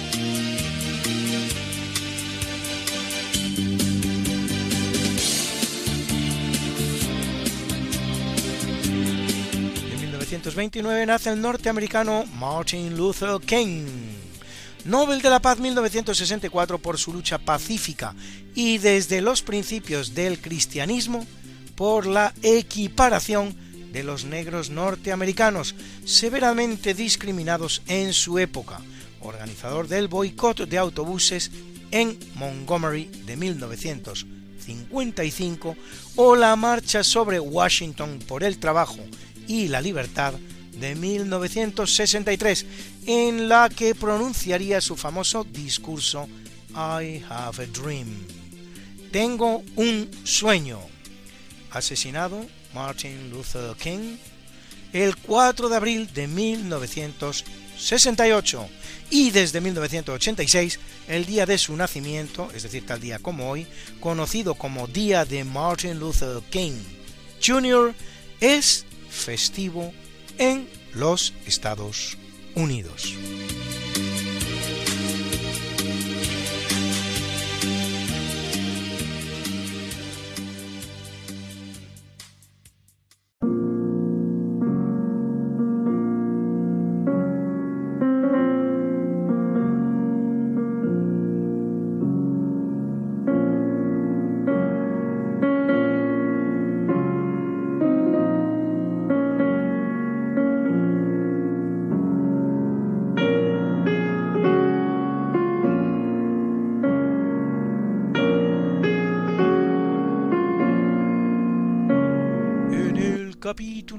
En 1519 en Acla, actual Panamá, muere decapitado Vasco Núñez de Balboa, adelantado del Mar del Sur y gobernador de Panamá y Coiba, y descubridor del Mar Pacífico, detenido por Francisco Pizarro, futuro conquistador del Perú, y falsamente acusado de sublevarse contra el rey, es el gran instigador de su muerte su propio suegro, Pedro Arias de Ávila, más conocido como Pedrarias Dávila. Luis, Luis, Luis. ¿Qué pasa, Mariate? ¿Les has recordado ya a nuestros oyentes lo de nuestro programa? Hija, qué susto, pues no, la verdad. Pues hay que hacerlo, Luis. Sí, amigos, porque todos los miércoles a las 5 de la mañana, Luis Antequera, que es mi marido y esta servidora, estamos de nuevo con ustedes contándoles más y más historia, pero historia de la buena, con mayúscula, en el programa Esta no es una semana cualquiera, y con la mejor música. Mariate, es que a esas horas no están despiertos muchos de nuestros oyentes. Pues para todos aquellos que tienen la mala costumbre de dormir por la noche, siempre pueden entrar en el podcast del programa. Esta no es una semana cualquiera. Acuérdense, esta no es una semana cualquiera. Y escucharlo a la hora a la que más les guste escuchar la radio. Pues ya lo saben, amigos, esta no es Una semana cualquiera. con Mariate Aragonés Y Luis Antequera. la historia como es. Y no como nos gustaría que fuera.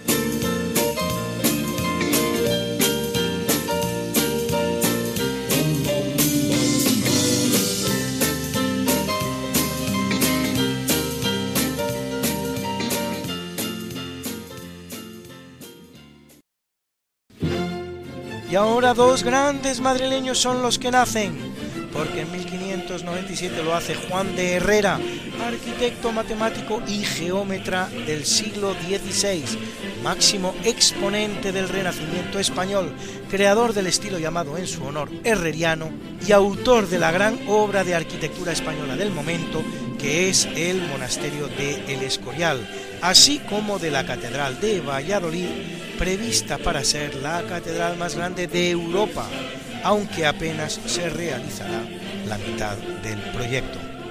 Y en 1835 nace la no menos madrileña Teresa Cabarrús, una de las llamadas Les Merveilleuses, las maravillosas, así conocidas las grandes protagonistas femeninas de la Revolución francesa, amante de Paul Barras y probablemente de Napoleón, que acaba casada con el príncipe de Chimay, en cuyo palacio llevará a cabo una vida de mecenazgo y filantropía que culmina en la fundación de un asilo de ancianos, un hospicio para niños pobres y un teatro a orillas del lago Vireille que aún hoy registra una importantísima actividad musical. A ella dedicará el gran compositor italiano Luigi Cherubini la llamada Misa de Chimay, a la que pertenece este precioso Gloria.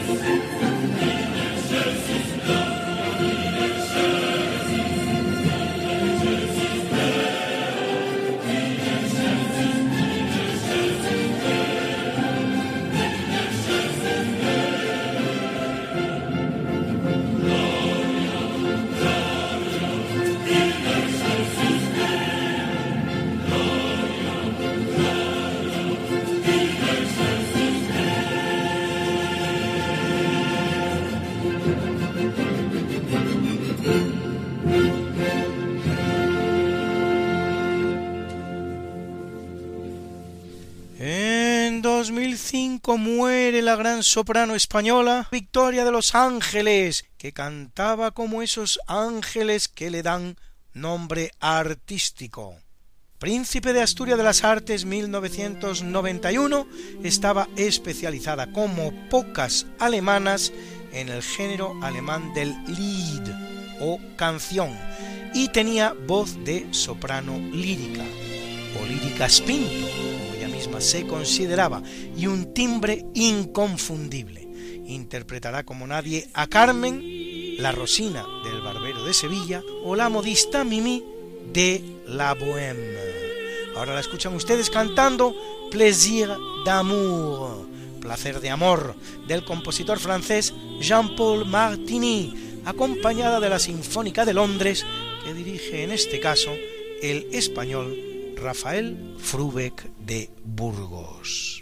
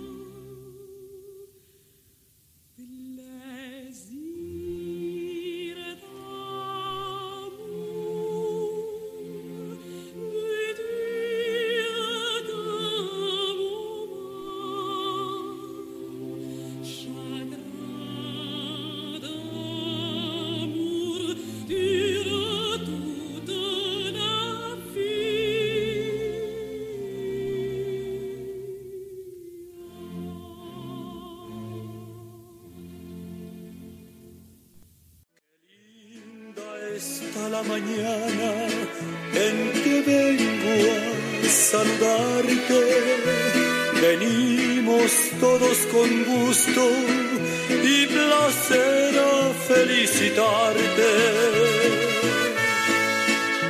El día en que tú naciste, nacieron todas las flores. En la pila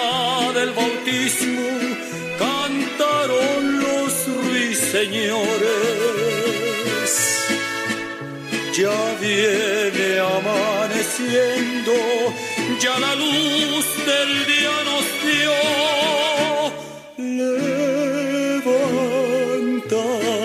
Levántate de mañana, mira que ya amaneció. Y felicitamos hoy al vulcanólogo español Francisco Anguita, que cumple 77, y a la tenista francesa Mary Pierce. Marie Pierce. Según lo pronuncien ustedes, a la inglesa o a la francesa, pues en realidad, aunque francesa de nacionalidad, nace en Canadá, hija de padre norteamericano y de madre francesa. Ganadora de dos Grand Slams, el Abierto de Australia 1995 y Roland Garros 2000, que cumple ya 46, y a la valiente política española María San Gil, que cumple 56, y a dos bellísimas modelos, la panameña Sheldry Saez, que cumple 39, y la colombiana Paulina Vega, Miss Universo 2014, que cumple preciosos 28. Y hoy una felicitación muy especial, porque a que no saben ustedes quién cumple preciosos y radiantes 20 añitos. 20 años tiene mi amor. Pues bien, la Wikipedia, esa vasta enciclopedia del saber que van confeccionando anónimos wikipedistas que ponen en ella lo mejor de su saber. Yo sé que contiene múltiples errores los cuales es necesario localizar y corregir y que no se puede acudir a la Wikipedia a tontas y a locas. Pero representa en cualquier caso un hermoso experimento llamado a la expansión del conocimiento en la línea del inaugurado por el gran sabio español San Isidoro de Sevilla, con sus etimologías en 20 volúmenes y continuado después por los enciclopedistas franceses y tantos y tantos otros. Desde aquí, animar a los wikipedistas españoles a hacer que la Wikipedia en español siga creciendo, porque lamentablemente nuestra Wikipedia, aunque la segunda del mundo por número de usuarios, es sólo la sexta por número de páginas.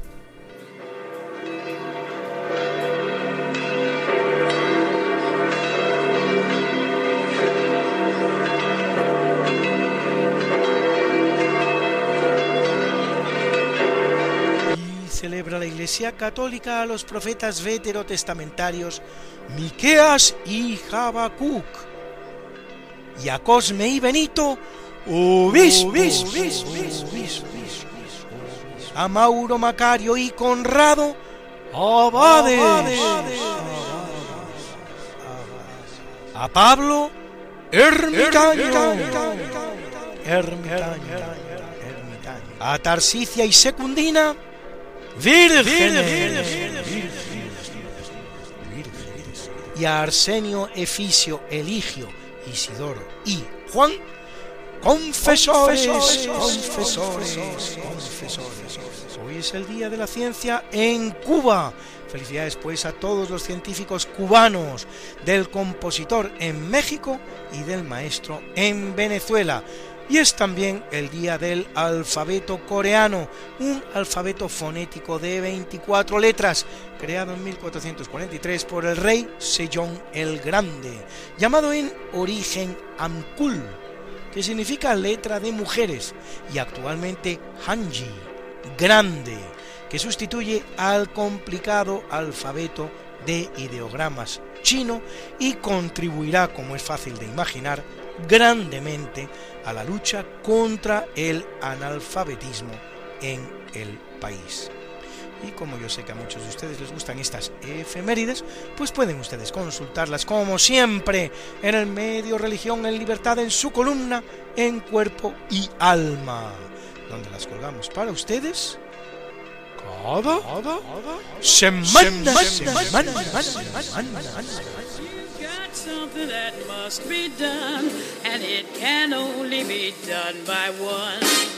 There is nothing more to say, except it's a lovely day for saying it's a lovely day.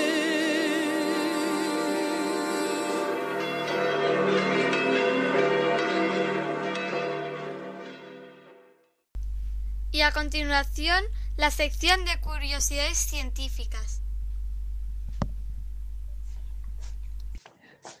Buenas noches.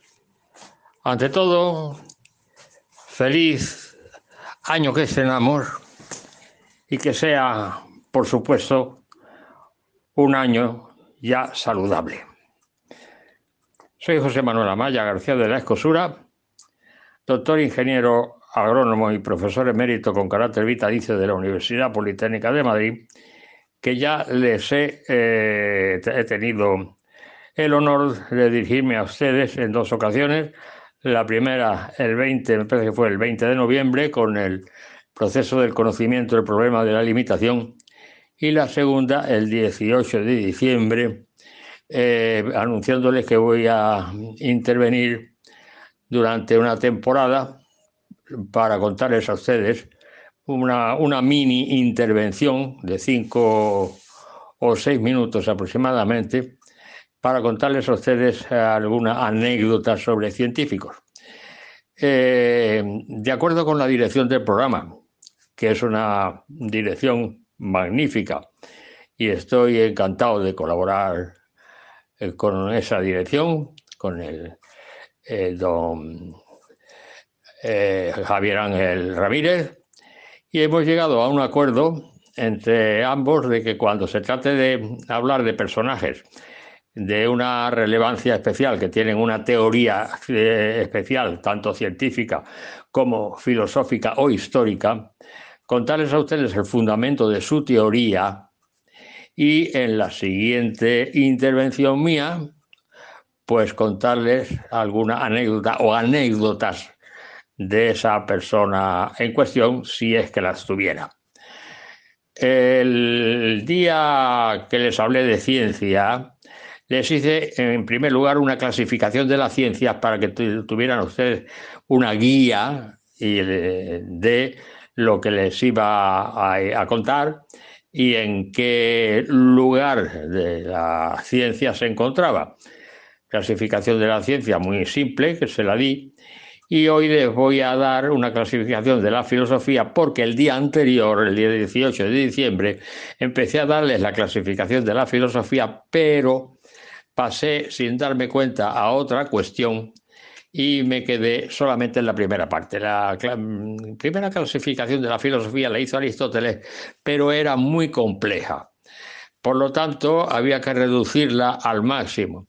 De manera que mucho después Christian Wolff, eh, discípulo de Leibniz, eh, hizo una clasificación muy condensada de la filosofía. Christian Wolff pertenecía a la corriente, entonces muy eh, arraigada, del racionalismo dogmático. Y entonces hizo una clasificación mucho más simplificada, como les digo empezó por hablar de metafísica general y metafísica especial. La metafísica general es a lo que Aristóteles llamó filosofía primera, que consideraba la más importante, que se trata de la teoría del ser.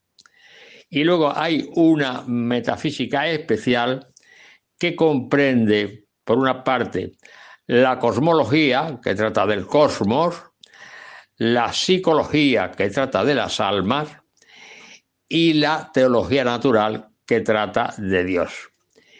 Y luego después está lo que se conoce con la, como la eh, teoría del conocimiento o epistemología. Episteme significa conocer. Está la filosofía del pensamiento, es decir, las reglas del pensamiento, que es la lógica, que la fundó Aristóteles. Se trata de la lógica deductiva, es decir, pasar de una cuestión general a una cuestión particular, por eso se llama deductiva. La otra es la contraria, la inductiva, que es la que practicaban los llamados empiristas, que de eso ya tratamos en su día. Luego después viene la teoría del conocimiento, la lógica y después la filosofía de la conducta, que es lo que se llama la ética. De modo que, en definitiva, esta, es la clasificación que actualmente se, usa, eh, bastante mucho más simplificada que la que hizo, que la que hizo Aristóteles.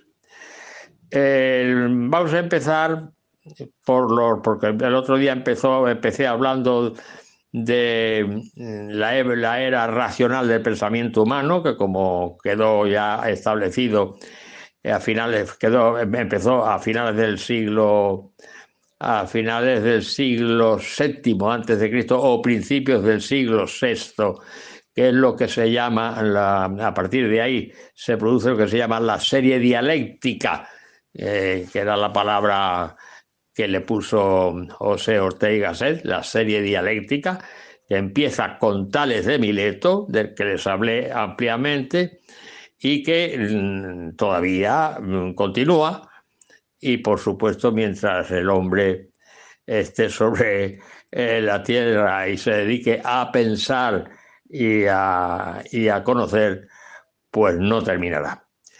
Eh, voy a tratar también, voy a, esto, a, a tratar, a empezar esta mini intervención hablando de la muerte de Tales que fue muy mm, complicada, y luego después, quién fue el que le sustituyó en la dirección de la escuela que él fundó.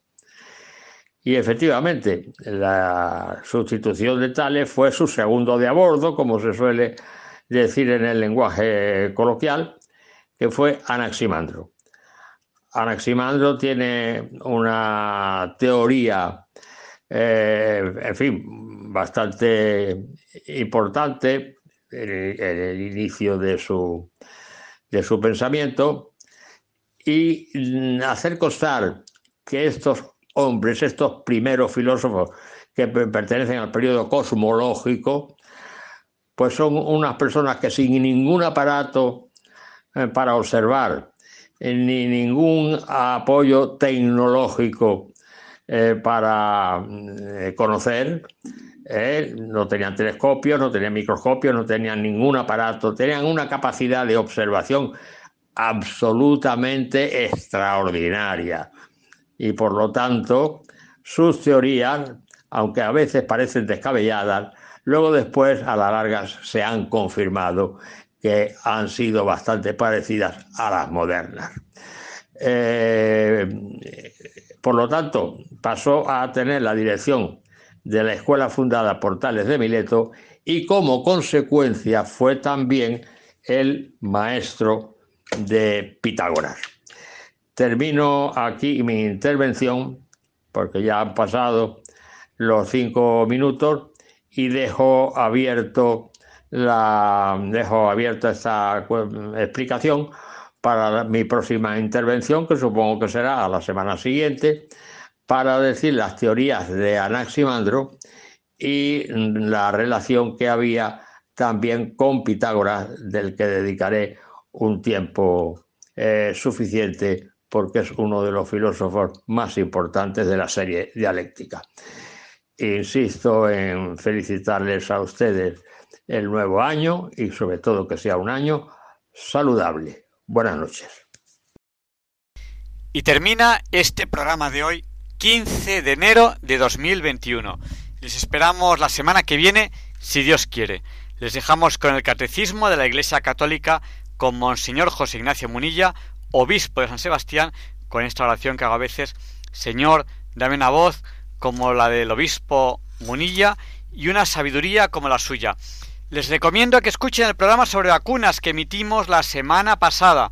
Lo tienen en el podcast de Diálogos con la Ciencia. Entra en www.radiomaria.es, ir a podcast Diálogos con la Ciencia y que escuchen el programa del 8 de enero de 2021.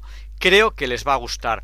Les esperamos la semana que viene con un programa sobre tiburones que creo que también les va a gustar, sobre todo les va a sorprender muchísimo y le pediremos a San Juan Pablo II que interceda por nosotros para que se nos libre del mal. Adiós. Adiós. Adiós. Adiós. Adiós. Adiós. Adiós.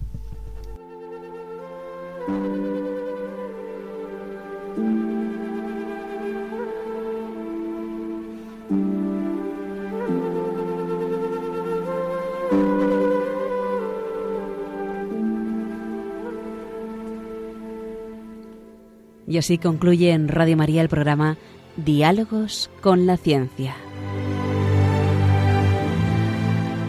Dirigido por Javier Ángel Ramírez.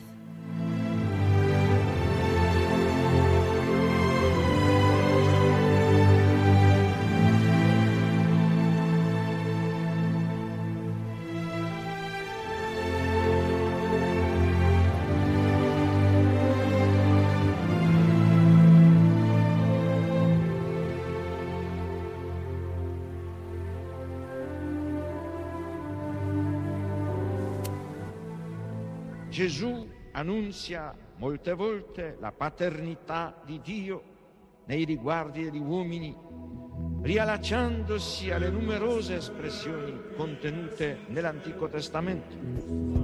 Per Gesù Dio non è solamente il Padre di Israele, il Padre degli uomini, ma il Padre suo, il Padre mio, Pater noster, Chiesi sinceri, santi vice tu, la gioventù,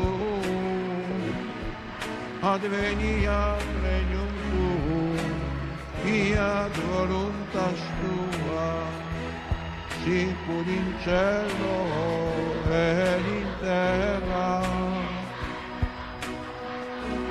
Padre nostro quotidiano, dano visorie che dimittano miserevita nostra circude le nostre vittime e vittorius nostri e ne nos induca in tentazione se libera nos a